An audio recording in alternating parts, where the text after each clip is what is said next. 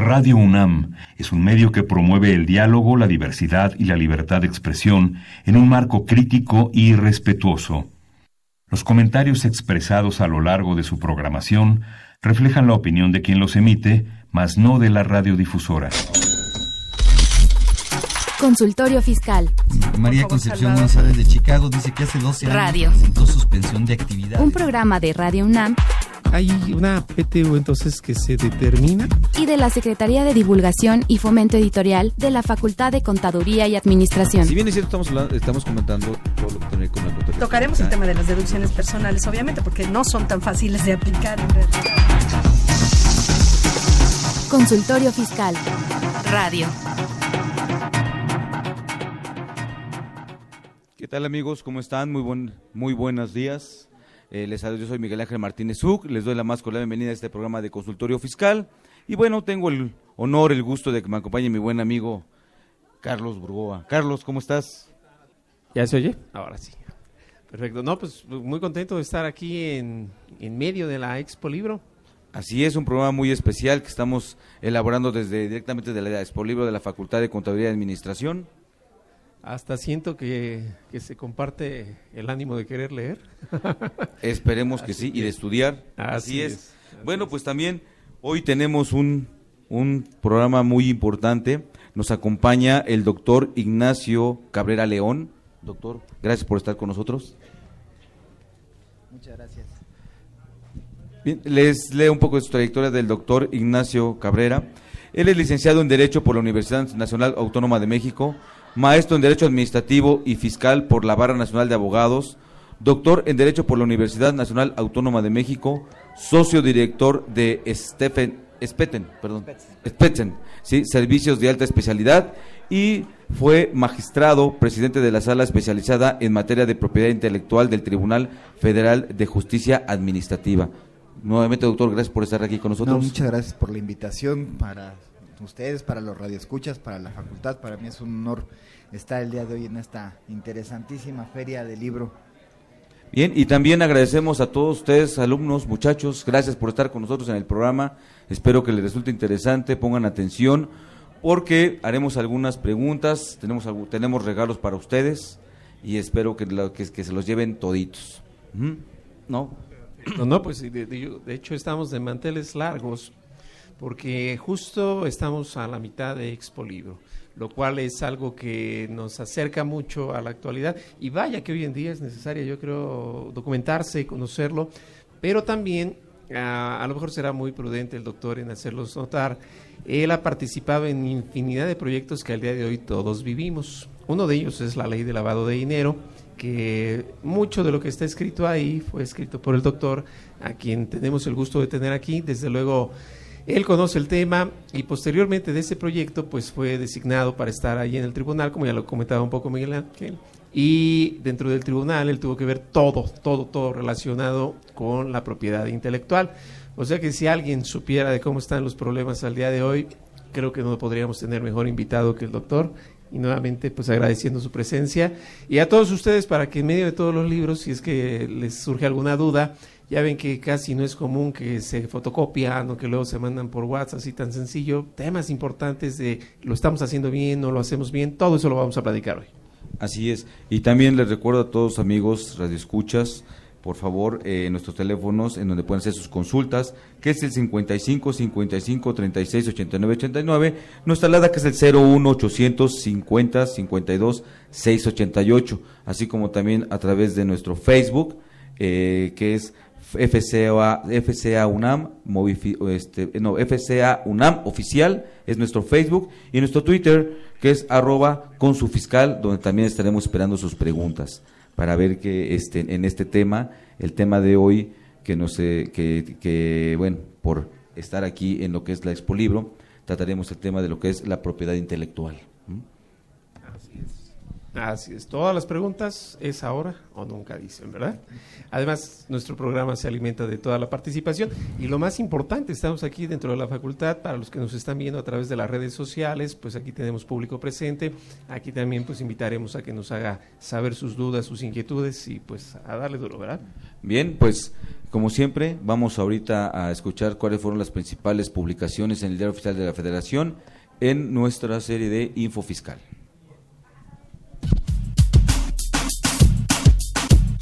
Consultorio Fiscal Radio.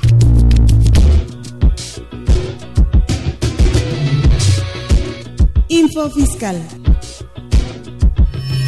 7 de febrero. La Secretaría de Hacienda y Crédito Público da a conocer los porcentajes y los montos del estímulo fiscal, así como las cuotas disminuidas del IE a los combustibles correspondientes al periodo comprendido del 8 al 14 de febrero de 2020. La Secretaría de Hacienda y Crédito Público informa los montos de los estímulos fiscales aplicables a la enajenación de gasolinas en la región fronteriza con los Estados Unidos de América, al periodo comprendido del 8 al 14 de febrero de 2020. 10 de febrero. El Instituto Nacional de Estadística y Geografía, correspondiente a la segunda quincena de enero de 2020, es de 106.506 puntos. Este número representa una variación del 0.11% respecto al índice quincenal de la primera quincena de enero de 2020, que fue de 106.388 puntos. El economista. Arranca el segundo año del programa Jóvenes Construyendo el Futuro, el cual tendrá un menor ritmo de incorporación de becarios, pues la meta establecida por la Secretaría del Trabajo y Previsión Social es de 500.000 para todo el 2020. Info Fiscal. Ve y escúchanos por Twitter, arroba con su fiscal. Radio UNAM. Tu opinión es importante. para nosotros. Buzón de voz. 5623-3281. Déjanos tu nombre. Número telefónico. Y dirección. Gracias. Consultorio Fiscal Radio. La Facultad de Contaduría y Administración de la UNAM, a través de la División de Educación Continua, los invita a la conferencia magistral Análisis Práctico de las Reformas Fiscales 2020. Impacto jurídico fiscal en los contribuyentes. El viernes 21 de febrero de 16 a 21 horas y el sábado 22 de 9 a 14 horas. En el auditorio Maestro Carlos Pérez del Toro, ubicado en la propia facultad, Circuito Exterior de Ciudad Universitaria. Participan destacados especialistas. Mayores informes, teléfono 55 33 16 18, correo electrónico contacto arroba dec.fca.unam.mx, Facebook DECFCA UNAM, Twitter arroba página dec.fca.unam.mx. Los esperamos. Llámanos, nos interesa tu opinión. Teléfonos en cabina 5536 8989. Lada 01800 5052 688. Bien, pues esas fueron las principales publicaciones en el Diario Oficial de la Federación, así como también la invitación a nuestra plática de reformas fiscales, ¿no, Carlitos? Así es que va a ser el 2021, si no me recuerdo, viernes sábado. Así es. Esto va a ser eh, aquí en el auditorio, Carlos Pérez del Toro. Y bueno, pues va a tener de todo, ¿no? Así es, así es que amigos, llamen por favor, aparte reserven su lugar.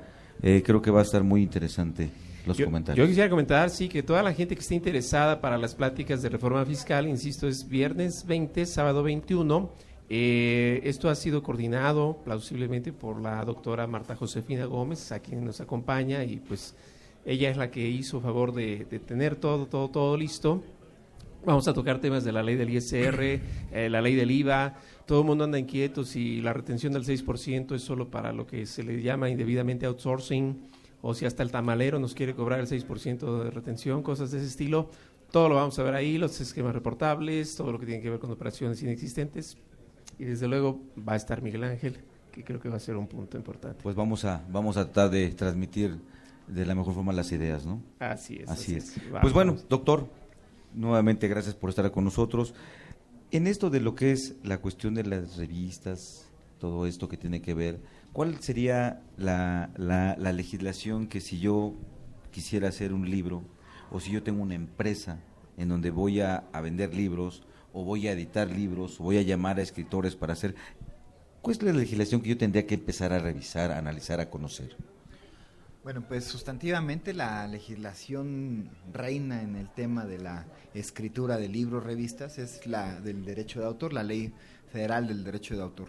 Esta es una ley que tiene sus características muy particulares porque por un lado es un tema que refleja eh, la propiedad. Entonces parecería que es un tema con una muy alta carga de corte civil. Por el otro lado, también es cierto que eh, existe una serie de instituciones administrativas que al final del día son las encargadas de dar los registros en los cuales se amparan o se materializan los derechos que emanan de, los actos, de la creatividad de las personas, que se encargan justamente de otorgar esos registros que reflejan la titularidad de los derechos de autor. Mm, digamos eh, un, punto, el derecho de autor es en sí primera, primero que nada un derecho humano. Entonces ya tenemos temas de derechos humanos, de derecho civil y eventualmente de derecho administrativo. Entonces es una materia muy compleja por todo lo que, lo que involucra desde las distintas ópticas que están reflejadas en ello. Es un derecho humano porque es una expresión de propiedad, es un derecho humano porque al final del día reconoce la titularidad y la posibilidad de atribuirse el producto de la eh, imaginación humana, de la creatividad humana y eventualmente, bueno, el tema de propiedad regulado en la legislación civil se tiene reflejos muy directos en este modelo. Y la, y la parte que comentábamos de la autoridad administrativa, que eventualmente emite los registros del derecho de autor que señalan quién es el titular, porque el derecho de autor, eh, también dicho sea de paso, no nace con el registro. El, registro del derecho de autor no es un registro constitutivo de derechos, es uno que reconoce los derechos, porque el derecho nace en el momento mismo en el que la obra se eh, plasma en un eh, soporte material. Entonces, bueno, hasta ahí parecería que todo es claro, hasta hace un siglo eso era muy preciso, pero ¿qué pasa cuando estos soportes materiales empiezan a desaparecer de la vida y en consecuencia, lo vemos en el mundo virtual, el tema es y cuando nace el derecho de autor a la luz de, eh, de que no existe un soporte material, pero sí existe la obra, la expresión de la creación humana.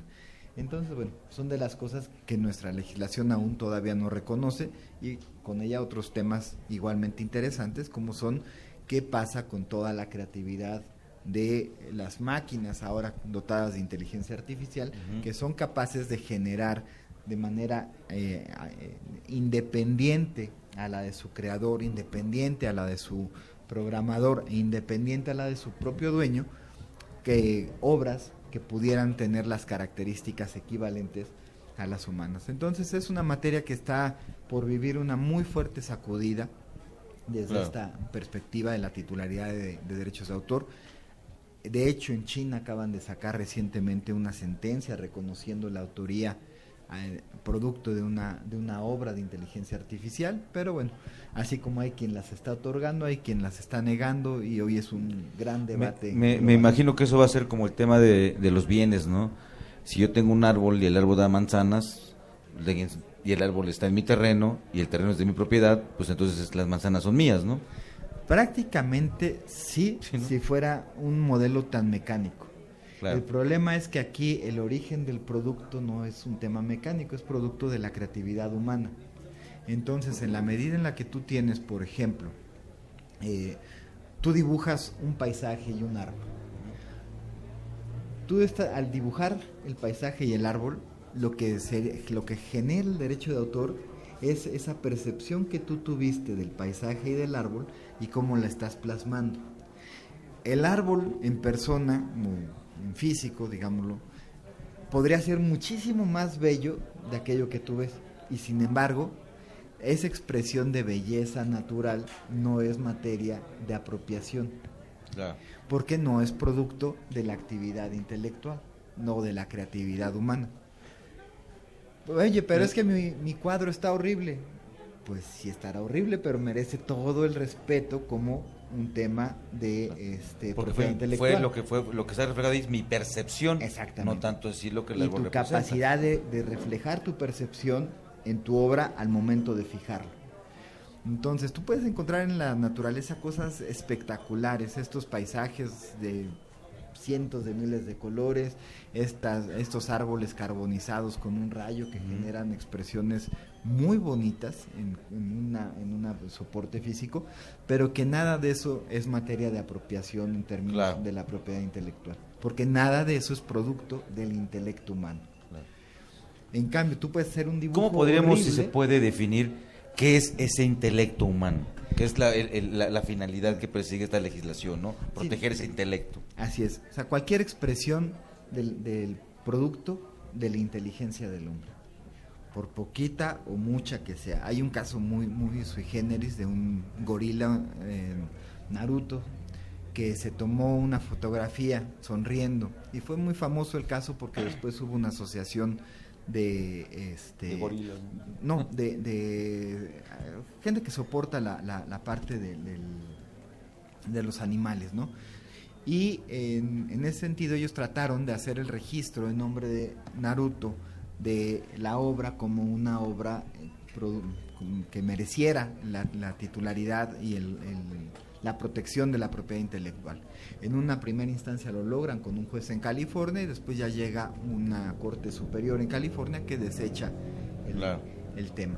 Pero lo interesante del caso es que eh, entre los muchos argumentos que sustentaron, daban que la capacidad intelectual del gorila, en los términos de- que le hicieron los, los análisis que presentaron co- con periciales, daba que el gorila tenía más capacidad intelectual que una persona en la parte más baja de su capacidad intelectual, pero sobre el nivel superior para ser considerada una persona capaz. O sea, una persona intelectualmente en su rango más bajo, todavía declarado como ente capaz, estaba por debajo de la, de la capacidad intelectual que mostraba el gorila.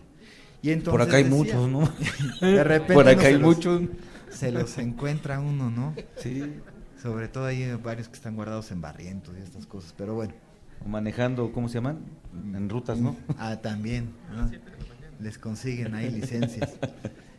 Pero el tema es, es, es interesante porque, digamos, habiendo establecido, digamos, no voy a cuestionar si los, los exámenes que daban estos resultados eh, son absolutos o no, o eran cuestionables, pero suponiendo que fueran ciertos, porque al final del día fueron aportados como pruebas peri- periciales emitidas por peritos y de alguna manera valoradas por los propios jueces, resulta que no importa tanto el tema intelectual, o sea, la gran capacidad intelectual que se tenga, ni tampoco implica la belleza de la obra. No, no es un tema que se califique para reconocer un- una, la propiedad intelectual.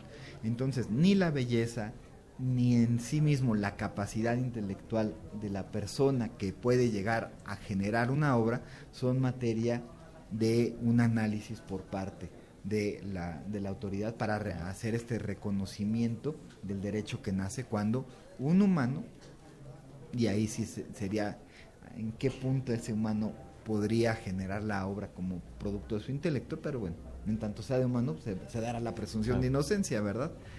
Y ahí el, el tema es esa expresión, en cuanto queda plasmada en un soporte material, ya tenemos una obra que es, materia de, de la protección de la propiedad intelectual. ¿Qué ocurre en, en los otros casos?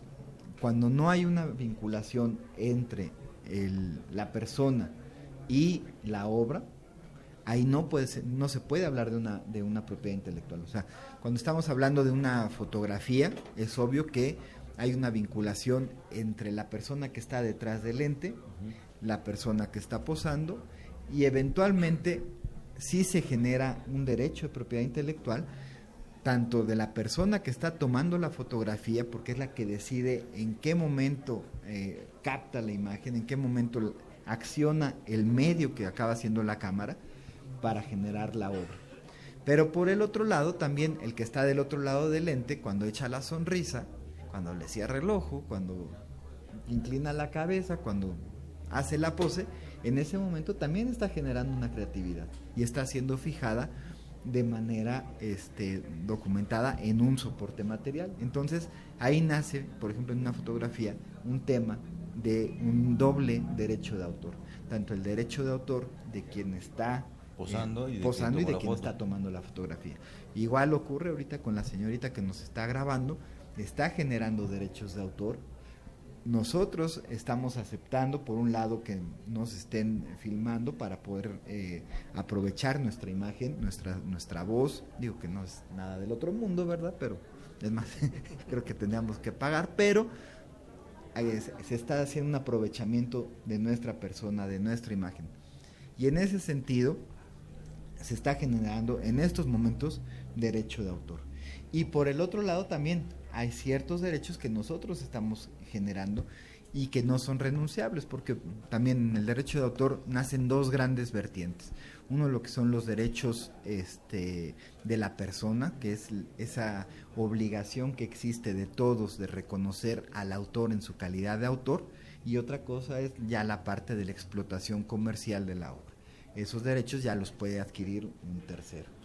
Esta ideas, ¿qué tan complicado, qué tan complejo, engorroso, eh, carga administrativa puede tener el llevar a registrar una, una obra? Mira, es, el, proceso de, de, registro es relativamente sencillo, es muy sencillo yo diría.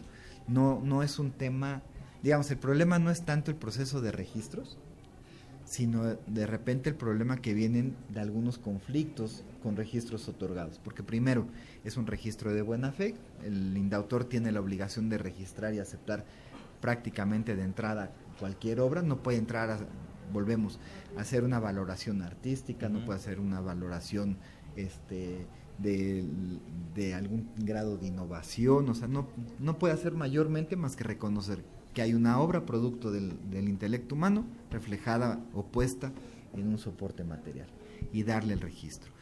Ahora, lo complicado viene cuando hay obras que se parecen y entonces ya que tanto es un tema de plagio de obras, que tanto vienen de estas obras que inspiran para que existan obras derivadas de la misma. Y entonces, por ejemplo, uno puede ir al Museo del Louvre, ver a la, a la Mona Lisa e inspirarse y pintar una Mona Lisa pelona, por ejemplo. Y entonces, ¿qué ocurre? Habría una violación a los derechos de autor, de, bueno, que ya están extintos por, por la cuestión de tiempo, ya pasan a ser patrimonio de la, de la humanidad, pero habría violación o no a los derechos del autor original, habría o no esta capacidad o esta acción que tuviera el autor para demandar eventualmente la mutilación de su obra, la degradación de su obra. Y entonces empiezan a entrar algunos temas que son mucho más subjetivos, porque por el otro lado tienes la, la parte de la libertad de expresión, de la libertad de pensamiento, que te lleva también en este, en este modelo a decir, bueno, ¿cuándo va a tener un derecho, un mayor peso específico sobre el derecho de, de, de enfrente? Claro. Y todo esto se va, se va, te digo, haciendo cada vez más complejo en función de, las, de la cantidad de cosas que van eh, influyendo en una obra. En el caso de, una, de un libro, de una revista, bueno, ya entramos a que hay derechos del editor, que hay derechos del escritor, que hay, si viene este, con fotografías, derechos de los fotógrafos, si hay personas retratadas por esos fotógrafos, derechos de la imagen de esas personas, si hay ilustraciones, derechos de los ilustradores, y así nos vamos a, a que en un, en un solo libro convergen cualquier cantidad de derechos de autor. Unos con un peso mayor, otros con un peso menor, pero al final del día esa valoración, por ejemplo, al momento de hacer la graduación económica del valor agregado de estas, eh, de estas eh, obras, pues vienen ya los temas complicados. ¿Qué tanto aportó la portada del libro para sí. la venta? ¿Qué tanto aportó el contenido, las fotografías? ¿no? Muy bien, pues muy interesante. Vamos a seguir continuando de ese tema. Vamos a una pausa. Vamos a ver nuestra nuestro promocional de nuestra revista 731 y continuamos con este tema.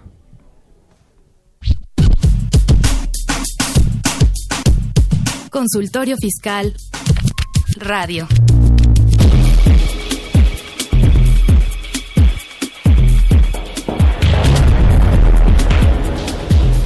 En esta edición 731, Consultorio Fiscal, como siempre, aborda interesantes artículos de corte jurídico, laboral, contable, financiero, prevención de lavado de dinero y fiscal. José Julio Solís García menciona la Declaración Informativa Múltiple 2019. Rolando Silva Briceño comenta la determinación de la prima de riesgo de trabajo. Benjamín Hernández Espinosa aborda los delitos fiscales para 2020. Otros artículos no menos importantes son retención del 6% de IVA en subcontratación, tesis y jurisprudencia Tribunal Federal de Justicia Administrativa en diciembre 2019, tendencia BEPS en resolución miscelánea fiscal 2020 y prevención del lavado de dinero en México. Estos y otros temas de gran interés se presentan en el número 731 de Consultorio Fiscal. Suscripciones a los teléfonos 5556 16 13 55 y 5556 16 77 55. También a través de la tienda electrónica publishing.fca.unam.mx o en la revista electrónica consultoriofiscal.unam.mx.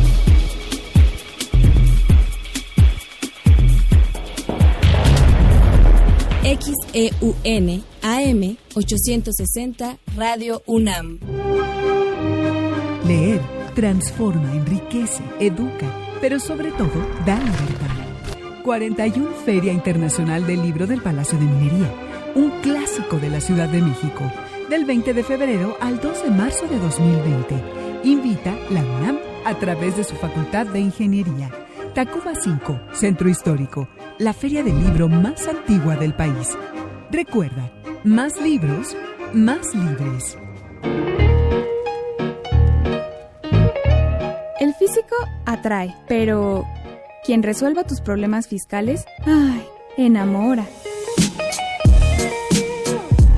Ve y escúchanos por Twitter, arroba con su fiscal. Invertir. Para aprender.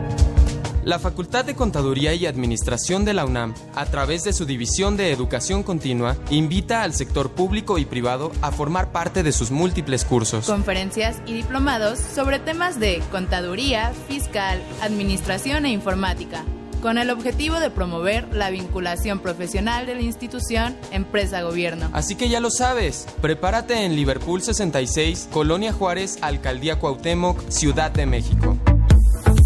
Informes al 55 55 33 16 17 y al 01 800 83 32 322. O si lo prefieres, ingresa a la página dec.fca.unam.mx. No te pierdas, en la División de Educación Continua hacemos capacitación, a la medida. Llámanos, nos interesa tu opinión. Teléfonos en cabina 5536 8989. Lada 01800 5052 688.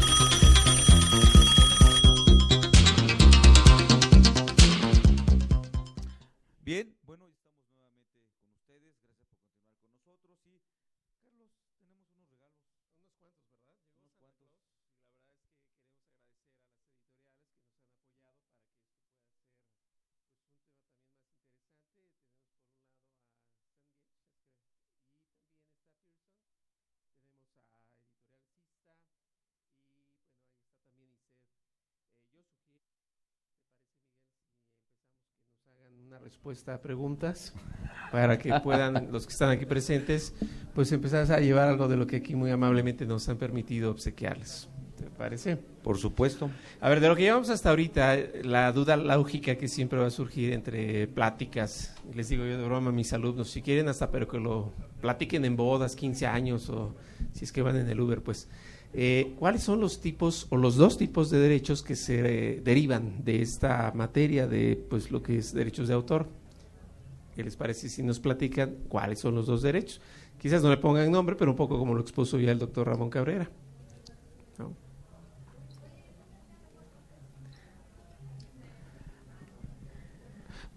A ver, Me sentí como en la mañanera de repente. Sin preguntas. Derechos de la persona y explotación comercial. Exacto, exacto. Muy bien. derechos eh, patrimoniales y derechos de morales. En la parte moral es el reconocimiento que se otorga a la persona y la parte de patrimonial es toda la explotación comercial. Que dicho sea de paso, esa es la gran diferencia de los países que tenemos derecho de autor con los países que manejan el copyright. En el copyright, el tema sustantivo, donde está cargadamente el, acento, está en la parte de, la capacidad de, explotación comercial y ese es el modelo del copyright. En cambio, en el modelo que nosotros tenemos del derecho de autor, la parte más importante de la que nacen todos los demás derechos es el derecho de autor del derecho moral. Muy bien, pues felicidades. Eh, se está llevando su nombre, señor. Eh, señorita Emma, el libro de contabilidad administrativa, de contabilidad gerencial, de Person. ¿Quién hizo favor de dárnoslo? Pero lo lees completo. Felicidades, gracias. Muchas gracias. Al contrario, gracias. Muy bien. Gracias. Excelente. Muy bien. ¿Hacemos otra pregunta? Otra pregunta. A ver. Ah, ¿En dónde o cómo se llama el lugar en donde se registra todo lo de derechos de autor? Eh, híjole, no. No, ahí, Son, las, mira, qué bueno que salió ese tema. Allí son las invenciones. Así es. Pero la tienda de enfrente se llama de otra forma. Ah, el Instituto de los Derechos de Autor e Indautor. Excelente, muy bien. Por favor, bien. pásale. ¿Tu nombre es? Oscar, gracias Oscar. Te llevas el libro de conceptos de administración estratégica de Person también. Gracias. Felicidades, gracias. Eh, una, pregunta más. ¿Pero por qué la agarra, Ramón? A ver. Ahora sí que diseñada para contadores. Considerando que el registro del derecho de autor no es constitutivo de derechos, ¿qué ocurre para efectos contables cuando vas a darle valor a un derecho de autor que no tiene este registro?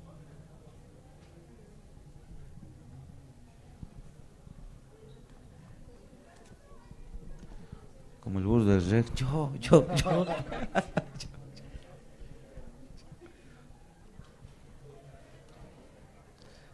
bueno, si podemos hacer otra otra pregunta más. No para tantos contadores, son administradores, ¿verdad? La mayoría sí son administradores.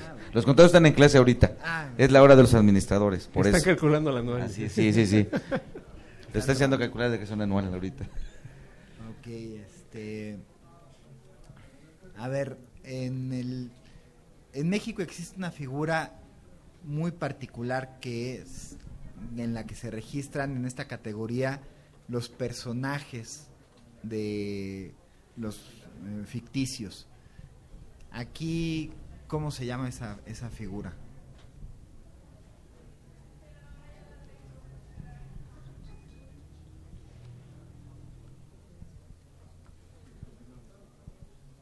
Muy bien. ¿Alguna pregunta? Bueno, una más sencilla, si me lo permiten. A ver, a ver, el primer animal que tuvo el registro, ¿qué era? ¿Chango, gorila o orangután? Muy bien. Muy bien, muy bien. Sí, sí, sí era gorila. ¿Su nombre es? Daniela. A ver, se, les, se, de la editorial eh, Sengaje, el libro de Administración Financiera Internacional, tercera edición. Gracias. Muy bien. Felicidades. Excelente. Felicidades. Gracias. De hecho, yo creo que siempre valdría la pena eh, a los que estén aquí, eh, pues si tienen oportunidad de ver esa foto, la verdad es que es muy característica porque literal es una selfie. Hasta con risa y postura tuvo este, pues no le llamaría mascota, ¿no? Porque no estaba en casa, pero alguien que que pueda ver la foto se dará cuenta que sí tomó actitud, ¿no? Para, para esa foto. Así es, muy bien. la tenía el, al 100. El pariente. Bien, pues continuando con el tema, Carlitos. Pues yo creo que habría que verle la foto cuando ya le dijeron que no tenía derechos, a ver qué cara ponía, pero regresando al tema. A ver, un poquito me llamaba la atención. Se ha dicho que, bueno, sabemos que todo lo que es el rubro de derechos de autor está dentro del INDAUTOR ¿Habrá excepcionalmente algún caso en el cual tuviera que ver con el INPI? Sí, Mira, en la parte de, la, de lo que es el tema del registro, es ante el indautor. Todos los grandes conflictos en materia eh, de derechos de autor normalmente se tramitan ante el propio indautor. Sin embargo, cuando ya estás hablando de una infracción de corte comercial, entonces hay una se traslada la competencia de la autoridad para ver violaciones comerciales a los derechos de autor, se trasladan, se conocen, se tramitan y se resuelven por el, el Instituto Mexicano de la Propiedad Industrial. Ok, entonces ahí va más o menos el efecto de disputa y el efecto registral está en el otro lugar. Exactamente. A ver, voy a poner un ejemplo porque es una situación que se produce día a día y por favor eh, será muy interesante la respuesta. Eh, hoy en día es eh, moda, porque así ha avanzado la ciencia y por lo que es práctico, que algunos libros traen la posibilidad de que puedan también contar con una versión electrónica a través de un password, clave, como sea, y cada quien va armando su libro. Y de manera infortunada, al estilo que a veces su sucede, eh, estos se configuran como un archivito y sucede que hasta por los grupos de WhatsApp se están ahí pasando los libros y mira, ya tengo dos y ahora ya tienes, ah, así como un meme, ¿no? Entonces están pasando y, y, bueno, luego hasta la gente se enoja y dice, ya, ya no les paso nada, ¿no? Bueno, eso ha sucedido. El debate siempre es si eso constituye solamente una infracción, si es un delito. Un poquito si nos pudieras abundar en ese tema para pues, por conciencia cívica, ¿no? ¿Qué, ¿Qué pasa ahí? Sí, bueno, el tema, vamos a, ponerlo de inicio. Cuando uno tiene un coche, uno lo ve, sales, lo ves, lo lavas, lo cuidas, lo sobas. Si te lo rayó alguien, mentas madres. O sea, ¿por qué? Porque es un tema que está muy presente en nosotros. Es más, vas y le compras un seguro, estás muy al pendiente del vehículo. Porque la parte de los bienes materiales, al estar presentes, nos es muy fácil conceptualmente, y no solo conceptualmente, sino materialmente, identificar cualquier tipo de daño, afectación. Si vemos a alguien que está subido en nuestro vehículo, pues en automático le vamos a hablar a la policía, ¿no?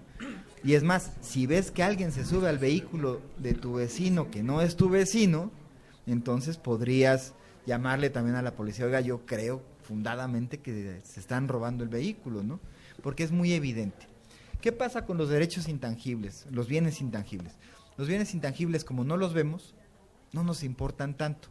No los sobamos tanto, no los aseguramos, no los pulimos. Y si nos los encontramos en la calle, creemos que son nuestros. Pero eventualmente son de alguien. Ese gran problema de, de origen genera un tema cuando ya hablamos de las infracciones. ¿Qué pasa cuando se infracciona la propiedad material de una persona? Estamos muy ciertos, muy claros de qué es lo que hay que hacer. Pero cuando se trata de violaciones o de infracciones a los derechos de propiedad de una persona, entonces ya al no verlo, cuando se trata de estos intangibles, no nos es tan fácil reconocer la violación ni aceptar inclusive la violación. Aquí en lo que tú comentas, por ejemplo, estamos mudando el tema hacia la, las licencias, porque la, la, autorización para el uso de una o el aprovechamiento de un bien se hace de un bien intangible, de, sobre todo derivado del de, de derecho de autor, se da a través de los esquemas de licenciamiento, es decir, de autorización que da aquel que tiene los derechos patrimoniales para que se pueda o no llevar a cabo el uso por parte de un tercero. Así las cosas cuando uno compra un libro, cuando uno le dan el acceso a través de unos códigos para acceder a la obra, le están dando una licencia para que con esa licencia ese pueda disfrutar libre y legalmente del bien que le está siendo entregado para su, su uso.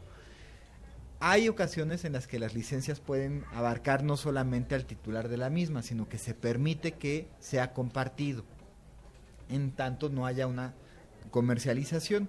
O hay gente que sí, como distribuidor de productos, tiene la capacidad de licenciar, a su vez, de sublicenciar la licencia matriz que le, que le dan.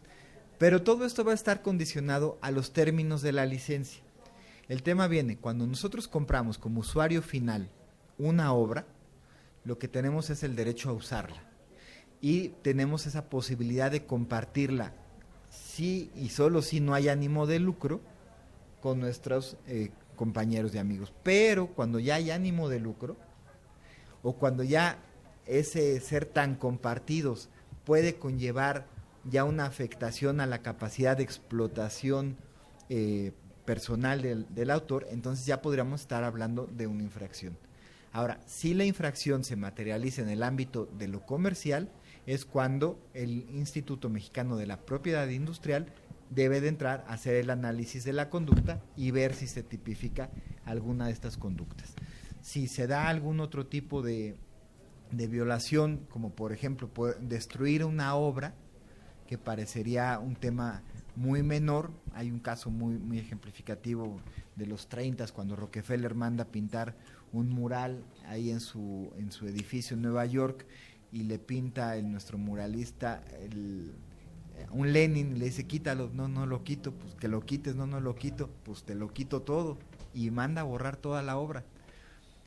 En el derecho del copyright, el dueño prácticamente adquiere todos esos derechos y el, el autor no tiene esa posibilidad de oponerse. Pero en el caso de un derecho de autor, eh, eh, como en, los términos de, de la legislación mexicana, un autor puede oponerse a que le hagan alteraciones a su obra.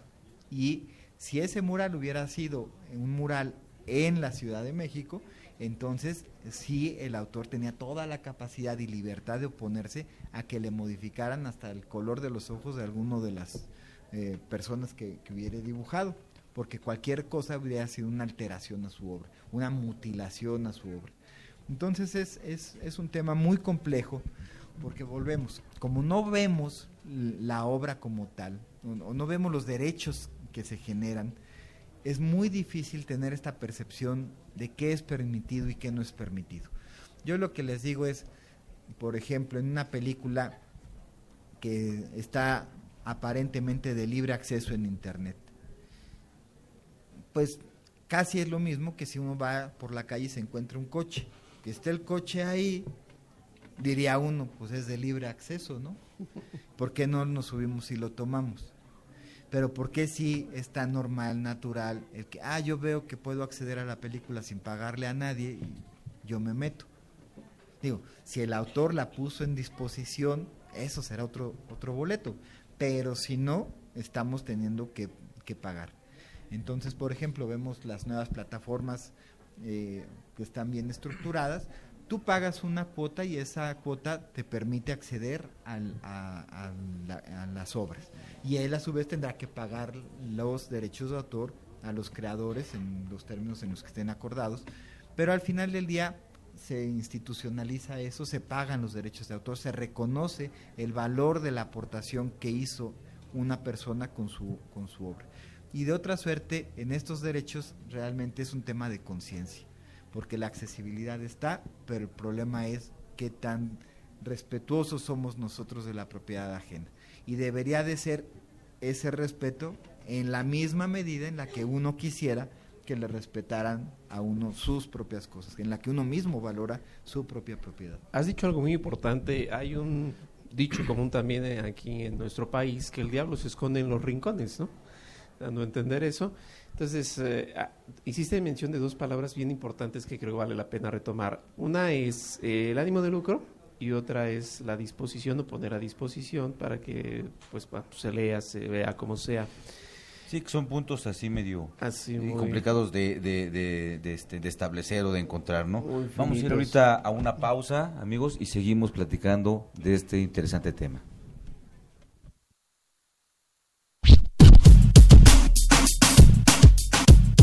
Consultorio Fiscal Radio.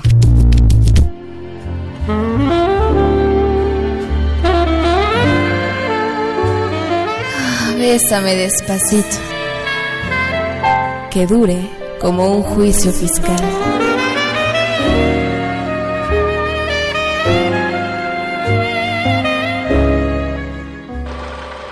Consultorio Fiscal Radio. La Facultad de Contaduría y Administración te invita a visitar la 52 segunda edición de la Expo Libros y Revistas. de lunes 10 al viernes 14 de febrero de 9 a 20 horas y el sábado 15 de 9 a 13 horas en la explanada principal.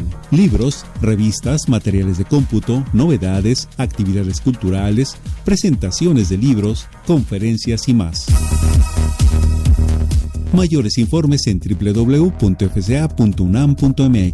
o a través de las redes sociales de la FCA UNAM oficial, Twitter, Facebook e Instagram. Los libros más cerca de ti. Somos comunidad, somos FCA. Marco Aurelio, ya no puedo estar contigo. Pero Marta Sofía, ya no soy el mismo de antes. He aprendido de mis errores. Ahora puedo declarar los impuestos de nuestro nidito de amor. Consultorio Fiscal me enseñó a proteger nuestro patrimonio. Pero en un futuro nuestra relación podría verse amenazada. Las cosas están cambiando demasiado. No te preocupes, cariño. Consultorio Fiscal siempre se actualiza. Protegeré a capa y espada nuestra jubilación. Ni el SAT podrá separarnos. ¿Hiciste todo eso? Estoy conmovida. Nadie se había preocupado tanto por mí. Oh, Marco Aurelio, estemos juntos.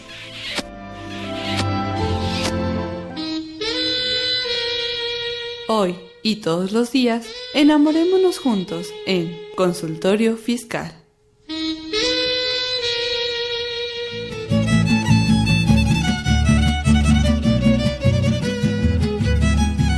San Luis Potosí los espera del 3 al 5 de junio para celebrar la 61 primera Asamblea de la Asociación Nacional de Facultades y Escuelas de Contaduría y Administración, ANFECA. La Potosina tiene. Reflexionaremos sobre un tema trascendental, la cuarta revolución industrial y la educación a distancia, nuevos retos en los modelos educativos de las instituciones de educación superior. Los atenderá la Universidad Autónoma de San Luis Potosí. Mayores informes www.anfeca20xx.uaslp.mx. Teléfono 444-826-2300, extensión 3413. Los esperamos.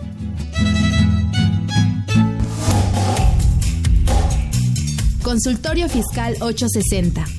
Somos la otra frecuencia.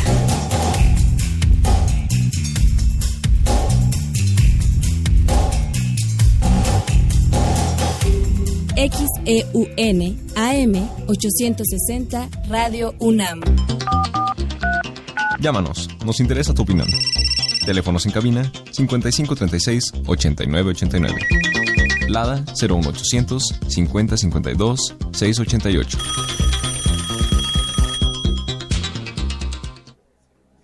Bien, continuamos con, con nuestro programa de consultorio fiscal.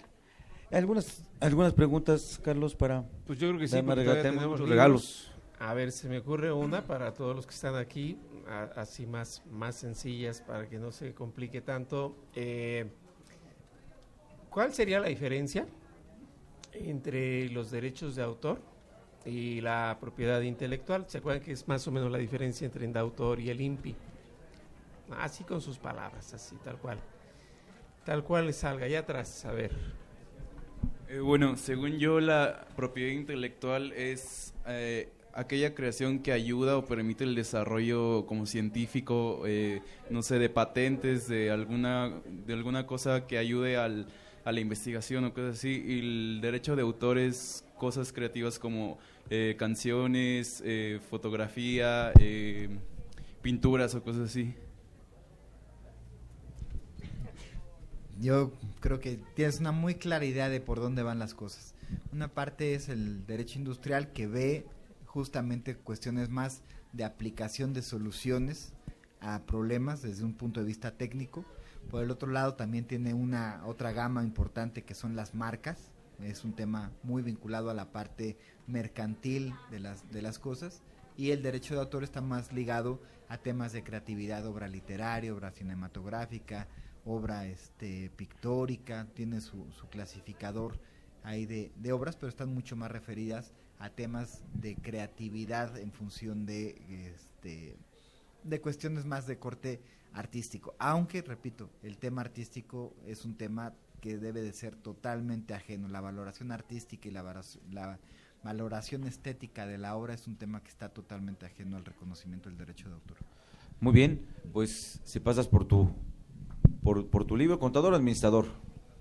Administrador, muy, bien. Ándale, poniendo el nombre en alto los administradores. Eh, es el libro eh, de, con- de cómo aplicar la planeación estratégica a la paquetería y, me- y a, la, a la pequeña y mediana empresa. ¿sí? Muchas gracias. Gracias. Felicidades. Felicidades. Muy bien. A ver, pues ¿te parece otra? Para que vayamos hablando de... A ver, platíquenos, además de los libros, ¿qué más pudiera ser derecho de autor? Si lo preguntan, recuerden que va a salir como el de YouTube. Uy, muchas cosas, ¿no? Pero a ver, ahorita una que... Ah, pues es lo que nos acaba de mencionar, que es la fotografía, eh, pues todo lo que va enfocado a lo artístico, a la creatividad, a la imaginación, y este, pues también podría ser un disco, un, un libro, una fotografía, y pues creo que ya. Muy bien. Contadora administradora.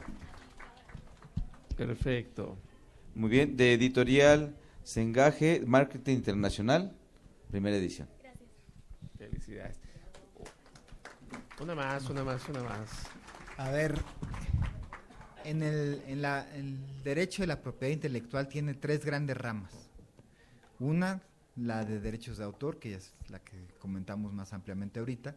Otra, la parte del derecho de propiedad industrial, que es la que ahorita estábamos también haciendo una referencia. Y hay una tercera, más reciente, mucho menos este, conocida, pero muy trascendente por sus implicaciones en nuestra vida diaria.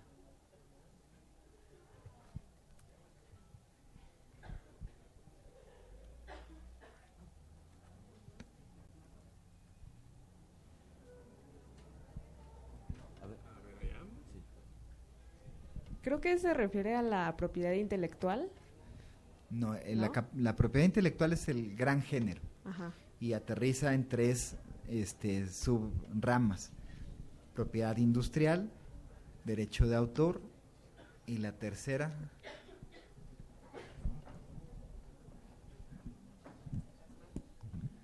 Las marcas son parte de la propiedad industrial.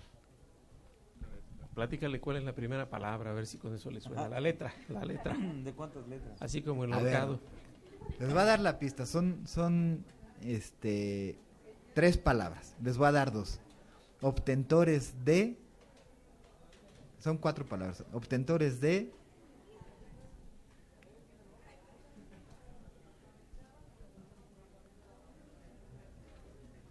Una más, una palabra más. De variedades. Vegeta. sí, sí sabía, no es que nos animaban. Sí, las variedades vegetales, que son, digamos, la capacidad que, que tiene a través de la manipulación genética de las plantas de llevar a cabo la creación de una variedad vegetal no existente previamente, pero que esa nueva variedad vegetal tenga la capacidad de reproducirse ya de manera estable en el tiempo. Entonces, ¿A, quién le otorgamos el, el libro? ¿Usted, doctor, contabilidad o administrador? Ni una ni otra. A ver, ¿quién abogado. alzó la mano? Que andaba muy... Bueno, ¿quién tuvo la iniciativa? Es a lo que me refiero. Allá atrás, ¿quién era? Mira, yo creo que ella se aventó bien por... Sí, por aventada es... A ver. Vale la, La actitud también cuenta, sí, sí, tú. Eh, de ahí. ¿Contabilidad o administración? Administración. Entonces también de Sengaje, Marketing Internacional. ¿Mm? Felicidades. Felicidades, felicidades. Muy bien, muy bien. Muy bien, pues vamos a ir nuevamente a una pausa y continuamos con el programa. ¿Sabes si lo que te dicen es verdad? Entérate aquí, en Cuentas Claras. Cuentas Claras. Derechos de autor. La Ley Federal de Derecho de Autor otorga al artista, autor, compositor o a quien ha creado un trabajo u obra, artículo 13 de la ley, el derecho a decidir sobre su obra y el uso de ésta. El derecho de autor comienza al momento en que la obra es creada y es válido durante la vida entera del creador, así como 100 años después de su muerte. artículo 29 de la ley. El derecho de autor también regula las posibilidades de retribución de un trabajo. Por ejemplo, utilizar imágenes creadas por alguien en tu trabajo, a diferencia del plagio, el cual consiste en presentar, con o sin intención, un trabajo como propio, como uno de nueva creación. Los materiales protegidos por el derecho de autor son los textos, discursos, programas de cómputo, bases de datos, música, obras de teatro, películas, fotografías, trabajos gráficos, trabajos aplicados al arte, mapas, compilaciones de artículos y cualquier otro producto de las artes visuales. Derechos de autor no solo se enfocan sobre trabajos completos, sino que también abarca parcialidades de él, es decir, que las imágenes de un texto son igualmente protegidas como el documento completo. Es igualmente válido, independientemente del medio de comunicación, las reglas aplicables al material impreso que al material obtenido de Internet. Reutilizar el trabajo impreso de alguien más y publicarlo en Internet no hace diferencia. Fuente, Facultad de Derecho UNAM. Cuentas claras.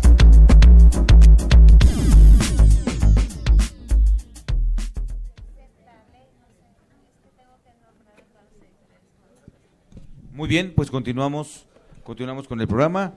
Carlitos, ahí Pues eh, bueno, mira, mira, me da mucho gusto que se suman a este proyecto eh, de difusión nuestros amigos editoriales. Eh, hay dos que quisiera yo hacer nombrar.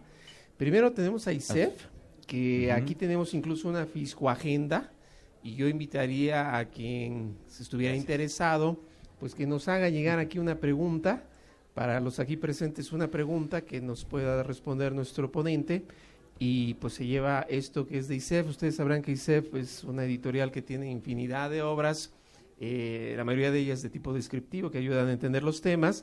Y bueno, pues no se queda muy atrás. Temis, fíjense, aquí tenemos un termo y ahí hay unas tazas.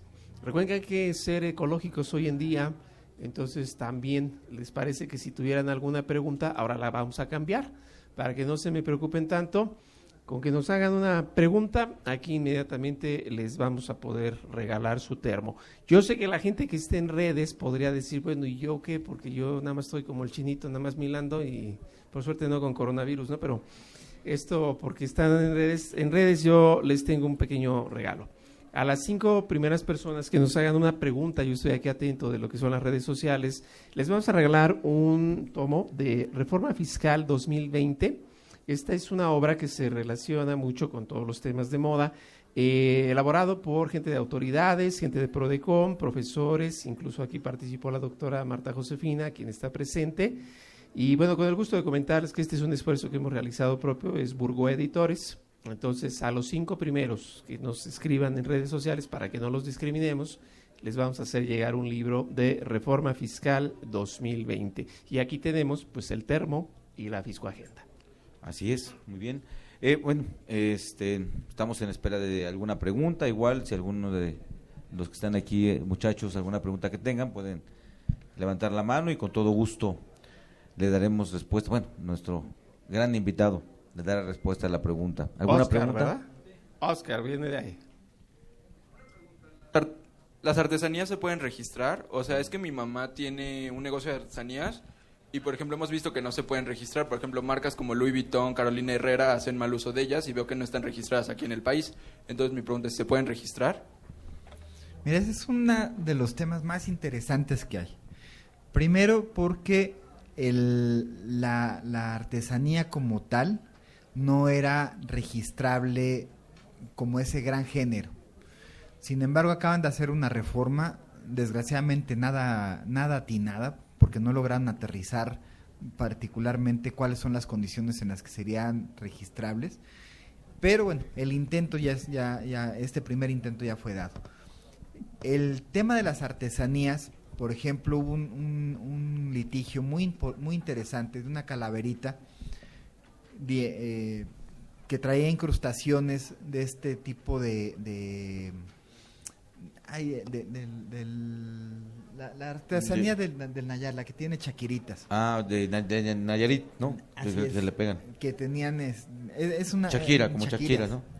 Y entonces eh, te intentan intentan eh, registrarla y, la, y lo niega el, el indautor. En su oportunidad fue un tema que llevan a la, a la sala de propiedad intelectual y lo que decía, no, es que la calavera pues está tan demasiado generalizada y no es materia de protección y lo que se le dijo eh, al final del día en el juicio es, oye, los cuadros normalmente vienen en un lienzo cuadrado, eso está todavía más generalizado que una calavera. Lo que puede protegerse en sí mismo no es tanto la calavera per se, sino el contenido del diseño que está reflejado en el dibujo. Ahora, esa es una forma en la que se logró registrar mm, con, a través de un criterio de la sala especializada en propiedad intelectual, donde se logró el registro de ese tipo de, obras.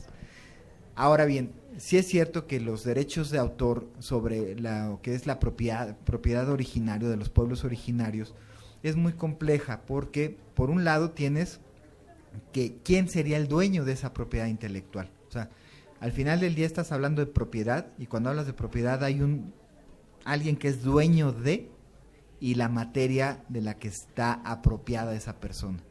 Entonces aquí el tema puedes tener perfectamente identificada la materia, que sería la, artesanía, pero ¿quién es la dueña del diseño? Y entonces ahí lo que se ha cuidado o se ha pretendido cuidar es que esa autoría originaria no caiga en manos de una persona específica, sino que se trata de proteger al pueblo que genera ese conocimiento ancestral tradicional que se ve reflejado. El problema es que como no tenemos reconocidos de manera puntual esas estructuras de pueblos, es muy difícil hacerles la asignación de los mismos. Y si aún constituyen una, una este, cooperativa, por ejemplo, o una sociedad civil, habría gente que al no pertenecer a la misma, no obstante que perteneciera a la misma etnia, podría quedar excluida de manera, este, digamos, inmoral o de una manera, eh, pues, indebida por, de la posibilidad de explotar su propia obra. Y otro tema también muy importante, de repente nosotros le damos muchísimo peso a la obra eh, originaria y los diseños de las obras originarias los podemos ver reflejados sobre todo en temas muy gráficos de animales, de plantas y de formas geométricas. Y entonces uno de repente puede apreciar unos tejidos de plantas muy bonitos y decir, ah, pues es un tenango de Hidalgo. Y entonces decir, claro que todos los tenangos de Hidalgo deben de ser reconocidos y protegidos. Pero cuando vas, por ejemplo, a Marruecos, que ves también bordados de plantas igualmente coloridas y que no podrías distinguir cuál es un bordado de Hidalgo y cuál es un bordado marroquí, entonces viene la pregunta, ¿y cuál es la diferencia entre uno y otro? Ahora, si estuviera la protección absoluta de la obra del Tenango de Hidalgo, por un lado, por el otro lado, ¿qué pasa cuando traigas importada una artesanía marroquí a la frontera? pues te negarían el acceso, te decomisarían la mercancía porque estaría infringiendo este el derecho eh, del pueblo originario. Pero cuando a, su vez lo otro también es una expresión artística artesanal de otro pueblo originario de otro lugar del mundo. Entonces es un tema muy complicado, muy complicado. Todo el tema de las grecas, todo el tema de los de, de estas figuras que son muy básicas artesanales porque expresan plantas, expresan animales, actividades muy, muy locales, o sea, representan de repente el trabajo en el campo, que cuando tú lo ves fuera de contexto, pones un campesino arando la tierra y se ve exactamente igual o prácticamente igual en África que en Europa que en América. O ves una planta, pues hay muy poca diferencia en las plantas que puedas ver en, este, en Europa que en América, que en África, digo, salvo los pinos que estarían más enfocados, digamos, a la parte nórdica, pero ¿qué diferencia hay entre un pino este, nórdico y un pino de aquí de Ocoyoacac? Entonces es un tema muy complejo, de una solución muy compleja, que yo creo que la última reforma que se intentó hacer para hacer esa protección, desgraciadamente no logró abordar todos los aspectos para darle solución al verdadero problema de fondo, cómo proteger esa propiedad que en sí existe, que sí está representada por los pueblos y que es producto de la tradición histórica de nuestros pueblos. Bien, pues vamos a otra pausa y continuamos. Impuesto en la historia.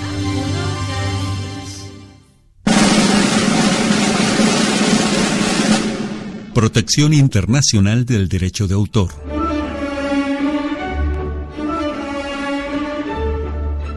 Los orígenes del derecho de autor guardan estrecha relación con la invención de la imprenta, que permitió la rápida producción de copias de libros a un costo relativamente bajo. El aumento de número de personas con capacidad para leer y escribir creó una amplia demanda de libros impresos y el proteger a los autores y editores de la copia no autorizada fue reconocido como un elemento cada vez más importante en el contexto de esta nueva forma de poner obras a disposición del público. Como resultado de ello se promulgaron las primeras leyes de derecho de autor. El Estatuto de la Reina Ana, promulgado en 1709, fue la primera ley de derecho de autor en el mundo. Según esta ley, el privilegio de que gozaba la empresa editora de libros de producir y distribuir copias de obras, pasado cierto periodo, recaía en los autores de las obras, quienes tenían entonces derecho a asignar este privilegio a otro editor. Si no se había registrado el libro, no se podía entablar una acción por daños y perjuicios contra un eventual infractor, pero el derecho de autor seguía siendo válido. El Estatuto de Ana contribuyó a promover la competencia en el círculo de los editores, restringiendo los monopolios y reconociendo al autor como el titular del derecho a autorizar la copia de la obra. Fuente, Organización Mundial de la Propiedad Intelectual, OMPI. Música, La Urraca Ladrona, de Rossini.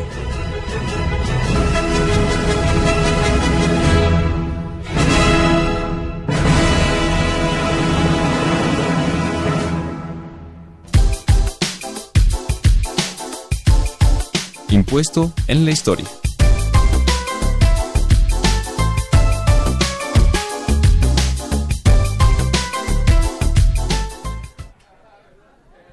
Bueno, pues continuamos con el programa. Eh, parece que también hay algunas preguntas en nuestros amigos que nos ven por Facebook. Así es. Bueno, quisiera yo agradecer también a todos los que están en red rápidamente. PRA, Carmen Salinas, David Cabello, Lavina Reyes Zárate, Tere García. Me refiero a ellos en principal porque son los que se llevan entonces el libro de Reforma Fiscal 2020. Y voy a retomar algunas de sus preguntas. Eh, perdón si voy rapidito, pero es porque para que el tiempo alcance en todo. Eh, una pregunta que realiza Jorge R.A., quien se lleva un libro, insisto. ¿Cuál es la vigencia de los derechos patrimoniales? Bueno, la vigencia de los derechos patrimoniales es de 57 años contados a partir de la muerte del autor. Entonces, cuando un autor durante su vida tiene plena vigencia los derechos patrimoniales y por tanto puede tener un licenciamiento de los mismos durante su vida. ¿Qué ocurre cuando éste muere? 57 años después puede haber todavía derechos patrimoniales que puedan ser explotados de manera eh, eh, es- expresa por aquel que tenga la, los legítimos derechos del mismo. Entonces, bueno, es, es un tema ahí también muy, muy interesante y muy complejo porque de repente muchas de las obras adquieren un gran valor post-mortem y entonces ahí es donde empiezan los verdaderos conflictos económicos de las, de las obras. Y cuando ya tienes el conflicto, lo que tienes que hacer es recurrir justamente a despachos que estén especializados en los temas del derecho de autor, que les repito, es una materia muy compleja porque involucra derechos humanos, involucra derecho civil, involucra, involucra derechos, derecho administrativo y hacerlo valer a través de estos, de estos despachos. Y en Firmas algunos como- casos temas fiscales también. también temas temas fiscales por el, el- la aplicación de los de, de los intangibles como parte de los bienes de las empresas y los derechos por ejemplo de regalías que se generan y ya todo este tipo de conflictos son el tipo de conflictos que por ejemplo en Spets NSC nosotros atendemos en una de nuestras áreas de como una de nuestras áreas de especialidad Ok, hablando de conflictos, mira, aquí nos dice Dalma Alcón que si en un curso que estoy pagando el expositor transmite videos de YouTube, fragmentos de películas o material de libros, ¿está cometiendo delito? Y si fuera el caso, ¿cuál es el fundamento legal? Bueno, lo primero que tendríamos que ver es qué tipo de licencia eh, obtuvo. Si tienes una licencia que te permita reproducir y obtener una, un, lucro por parte de la actividad, pues luego entonces no habría ninguna infracción. Pero si el contrato de licencia que obtuviste no te da esa posibilidad de hacer una explotación comercial y estás obteniendo un lucro directo o indirecto de eh, la obra de un tercero, entonces sí puede haber una infracción de corte comercial. Es decir, todo sería en cuestión de cómo se restringe. A ver, para, forma paralela, yo venía platicando de los libros. Eh, según estos libros, que creo que es un poco lo que aquí también comienza con el YouTube, eh, cuando los libros se bajan se supone que están encriptados de tal forma que no se puedan manipular y alguien por ahí le haya la forma de poderlo manipular y es así como lo empieza a mandar.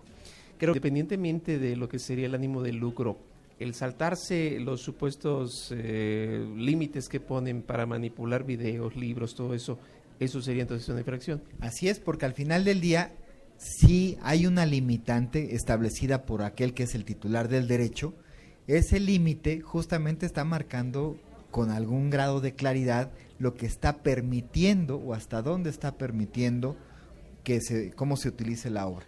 Luego entonces, si violas los candados, pues en automático violas el alcance de aquello para lo cual originalmente. O sea, no podrías decir, yo te dejé mi coche y fue el del ballet parking, ¿no? Pues Así es. tú eres el que lo tienes, ¿no? Sí, sí, o sea, y el tema es, es que me lo llevé a estacionar. Ah, está bien, para eso te contraté, pero te lo llevaste a estacionar a Acapulco. Ok. O sea, y es que me va a decir, es que ya encontré el lugar. Pero tampoco me dijo que no, ¿no? Ese es el tema. Pero en, en, en, en, en atento a la pregunta, yo creo que también es muy común cuando se manejan cursos, pláticas, que se hace una conexión por el celular o por la tablet, la computadora, y, y, y, y a través de internet se mete uno a lo que es muy conocido que es el YouTube donde hay videos, donde hay de pláticas, de películas, de muchas cosas ahí en, en, en, en esos, esos lugares. Si ese profesor hace uso de esa información para hacer alguna precisión en la clase o para dar alguna ejemplificación en ese sentido, ¿está, está, está infringiendo? Mira, para efectos académicos se permite el uso de la, del material. Lo que ya no se vale es que ese profesor a su vez grabe el- su, su presentación, ponga los, los, lo- lo- las imágenes, ponga las, la- las películas en su presentación y después comercialice un curso en línea. O sea, tiene que haber cierto límite. Y volvemos, el tema está en cómo, dónde fijar el límite. Volvemos al caso del, del ballet parking.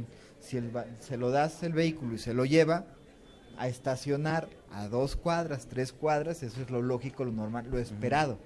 El problema viene cuando ya hay un ejercicio que Claro. va más allá de lo esperado.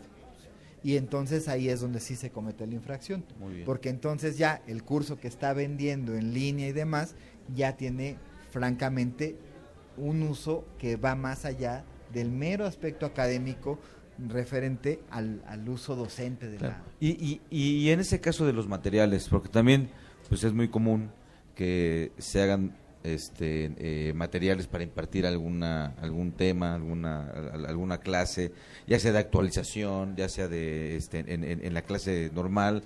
Eh, ese ese material eh, tendría que ser registrado para que pueda ejercer derechos o al momento en que yo lo comparto si yo lo hice lo comparto queda abierto por no haberlo registrado tengo algún problema no tengo algún problema de lo que se dice ahí Ese es el eh, otro de los temas. Vamos a hablar de material autogenerado como uno como profesor. Cuando tú generas tus apuntes, ese material es tuyo.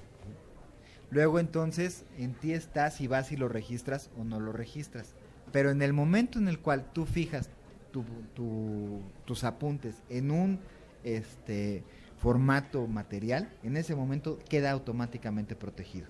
Obviamente, en caso de juicio va a ser mucho más eficiente probarlo además con un título de registro que Claro. sin tener el título de registro, porque vas a tener fecha cierta y una serie de cuestiones que te van a permitir ser mucho más puntual en un tema de defensa. Pero el material per se es protegido tan pronto lo coloques. Ahora, muchas veces en el material didáctico lo que ocurre es que también ocupas ideas, expresiones de otros autores Claro. que tienes la obligación de citar la fuente para evitar ser considerado como un plagio, un, un plagiante, ¿no? Entonces, sí es uno de los temas que hay que cuidar cuando uno hace material didáctico, siempre hacer el reconocimiento del autor de aquellas partes que corresponden a la autoridad de un tercero. Muy bien, pues vamos a ir a un enlace que tenemos este vía telefónica. Eh, me comentan que es este con la licenciada Jenny, ¿sí? Ah, muy bien. Muchas gracias, doctores. Estamos en la feria de, en la Expo Libro y Revista de la Facultad de Contaduría y Administración. Nos encontramos con unas asistentes de la feria. Nos ayudan a decirnos qué beneficios les ha traído la feria.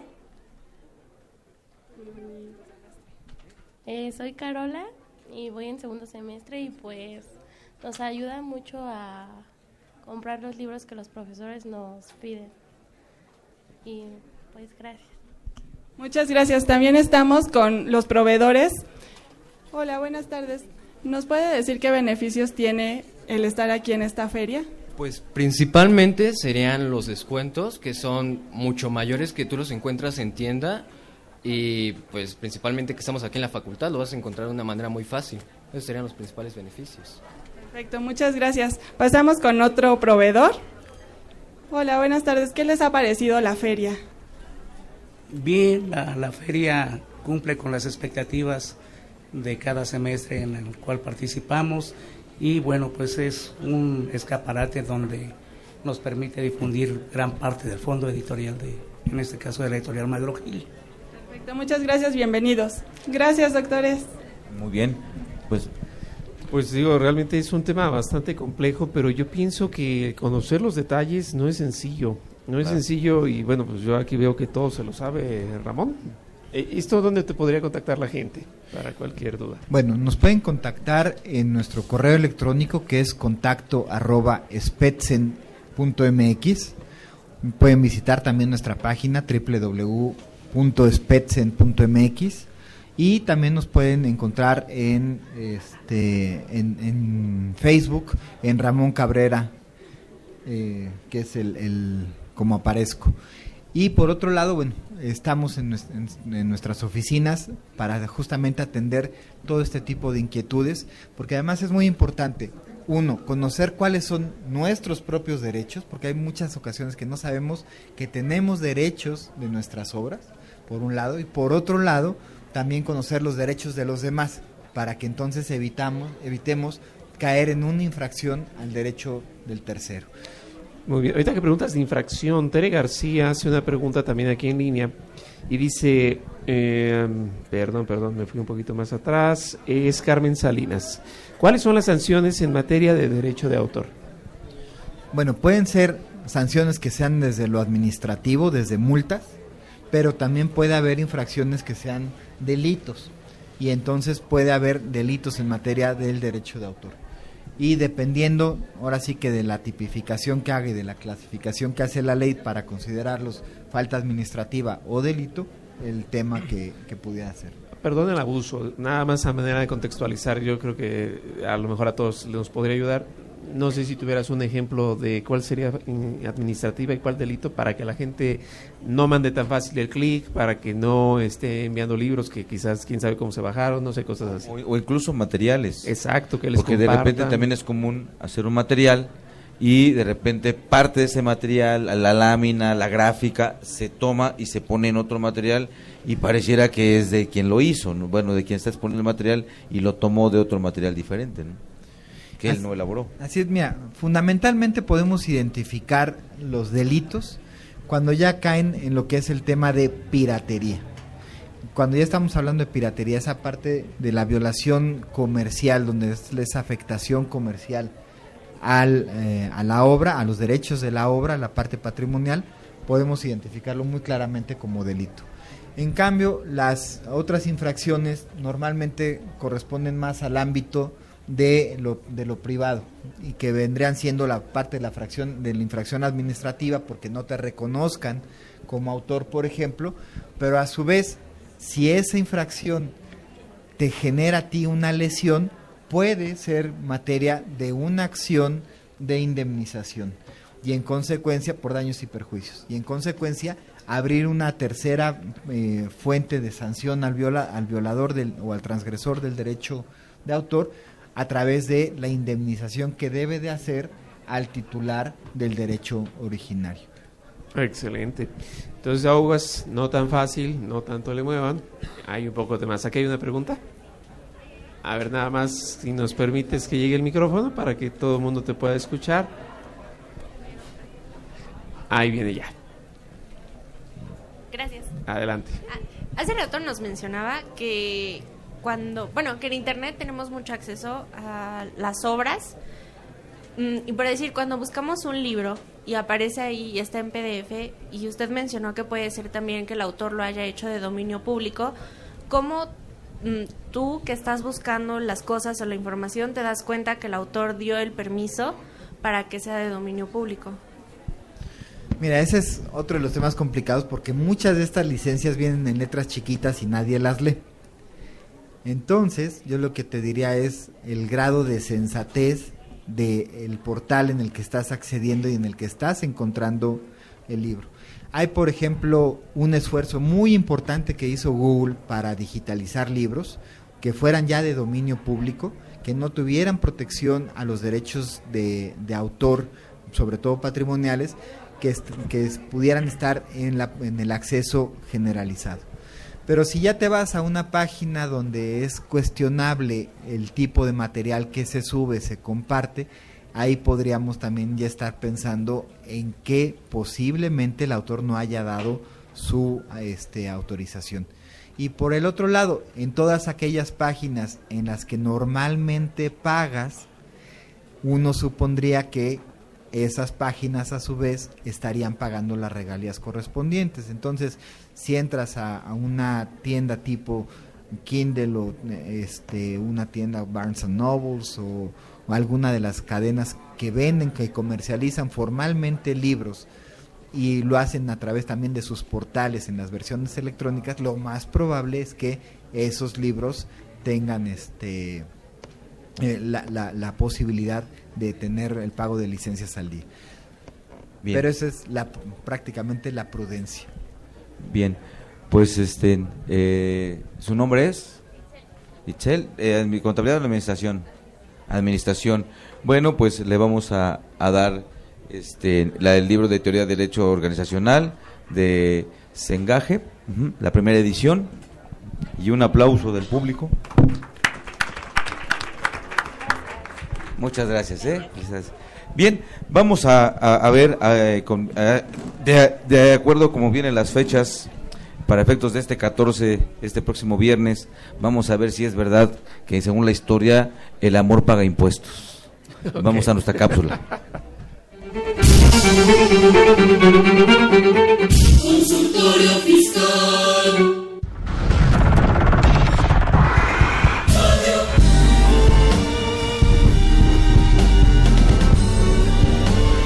Impuesto en la historia.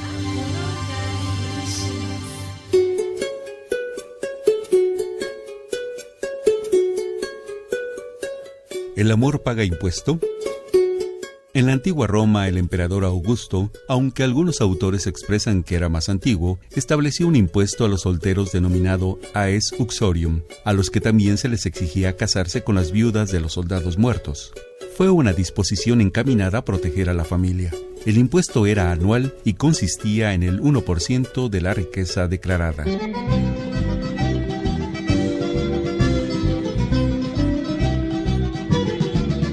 Más reciente, en 1926, durante el tiempo de Benito Mussolini, el Consejo de Ministros italiano decidió grabar la soltería de los hombres y destinarlo a la ayuda de madres y niños necesitados. La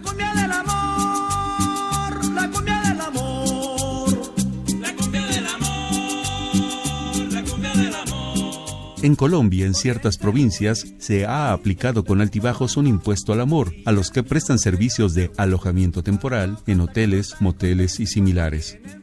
Los dueños de estos establecimientos no lo pagan, lo trasladan al usuario.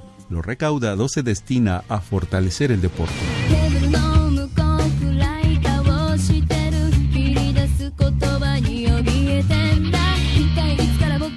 Finalmente, un economista japonés, Takuro Morinaga, ha propuesto incrementar los impuestos a los hombres solteros y a otros disminuirlos bajo la siguiente norma. A los guapos se les duplicaría el pago y se disminuiría en un 20% a los feos. Si se aplicase en México, feliz día del amor, de la amistad y yo diría de los impuestos.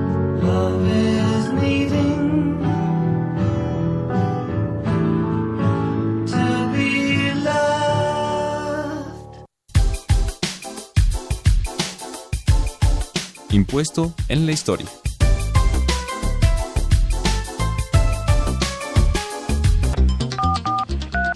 Llámanos, nos interesa tu opinión.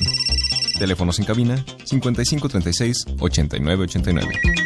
Lada 01800 5052 688. Bien amigos, gracias por continuar con nosotros eh, en este interesante tema. Pues este, ya nos quedan unos minutos nada más. Eh, ¿Alguna reconsideración, Carlitos? ¿Un comentario? Eh, no, yo creo que la gente nada más nos incluiremos todos, hay que estar preparándonos constantemente, estos temas son interesantes y más teniendo a gente que nos puede ayudar a, a entenderlo de fondo. Claro, sí, es, es, es, un tema que no hemos cuidado mucho, eh, no le damos la importancia que debiéramos de darle, tanto cuando hacemos algún material, en el caso de la cuestión de las, de, de, de las pláticas, como cuando usamos algún material o cuando de forma, pues no diría irresponsable, como que pues, de, de, forma de apoyar mandamos esos libros que alguien nos dio, la revista, por ejemplo, mandan. o no lo manda, ¿no? Pero yo creo que no es una cuestión, este, sino más bien el, el estar dando información, ¿no? No, no, va, va, va, no vamos a este a decir que es por una cuestión buscando una cuestión de una de una cuestión indebida o, una mala intención pero bueno no hagamos cosas que buenas que parezcan que, sean malas no la luz de la ley no Así es. Y yo lo que le recomendaría a ustedes, administradores, contadores, ustedes van a administrar patrimonio. Y en ese sentido, tengan muy presente que parte muy importante del patrimonio de una empresa lo constituyen muchos derechos intangibles, derivados tanto de propiedad industrial como de propiedad eh, de- del derecho de autor o en algunos casos de variedades de obtentores de variedades vegetales. En ese sentido, son bienes que los tiene la empresa, que hay que identificarlos, que hay que cuantificarlos y que hay que administrarlos. Y eventualmente hay que darles uso fiscal como si se tratara de la parte de los activos eh, de bueno, no, no como si fueran, son parte de los activos de una empresa y es de repente muy triste ver que por esa falta de presencia del bien intangible no se considere dentro del patrimonio y se deje ahí. Imagínense si, por ejemplo, Coca-Cola le diera más peso a sus camiones que a su fórmula, o que eh, Google le diera más peso a sus computadoras que a su algoritmo. Sería, no, no, no los conoceríamos, porque al final del día lo que nos va a dar el verdadero valor, sobre todo en la nueva economía, es mucho el, este material que constituyen los bienes intangibles, que es la propiedad intelectual en su conjunto. Entonces, es un tema muy serio, trátenlo con esa seriedad cuando lleguen a administrar el patrimonio de las empresas y sobre todo recurran a los especialistas para que podamos asesorarlos, poderles identificar qué es y qué no es en, efecto un derecho patrimonial y para eso estamos eh, a sus órdenes. En Spetzen estamos muy abiertos a este tipo de temas para poderles dar la asesoría que corresponde a sus empresas. Excelente. Muy bien, sí, y, también el- un punto muy importante que acaba de comentar, doctor, es el tema de son activos de la empresa. Y, eh, eh, puede consistir en una idea, en una fórmula, en un, en un procedimiento para hacer algo y no le damos esa importancia. Y también eh, no, no olvidemos que para efectos fiscales, pues hay que tener mucho cuidado porque algunas veces nos pasamos y les damos algunos efectos que no debieran de ser para efecto fiscal y por ahí hay, hay que es que planeaciones, ¿no? Que bueno, ya ahora para efectos de la cuestión fiscal que va a entrar en, en vigor a partir del año que viene, está dentro de un punto de los esquemas reportables. ¿No, Carlos? Eh, que, que- hay que estar haciendo. Igual está en prácticas fiscales indebidas, ¿no? El tema de un mal manejo para efectos fiscales de estos intangibles, ¿no? Y yo creo que lo más importante, como bien lo comentan, y que es lo que nos dijo hoy el doctor Ramón, toda estrategia fiscal de alguna manera comete la inocentada, perdón por decirlo así, de solamente hacerse con el agrado al fisco o para los efectos del fisco, cuando en realidad toda acción antes de ser fiscal comienza siendo civil, mercantil, administrativo, y es allí en donde la operación se viste por completo. Si no se tiene el conocimiento previo de cómo es la operación de inicio, me va a resultar una operación inexistente. Entonces, si yo quiero tener trabajadores y les pago como regalías para evitar retenciones y todo lo que sabemos de IVA, entonces hay que hacerse las veces de si en verdad es un derecho de autor o solo estoy inventando y tentándole. Claro. Eh, eh, el tema es que hay que ser cuidadosos. Perdón, ¿alguna pregunta?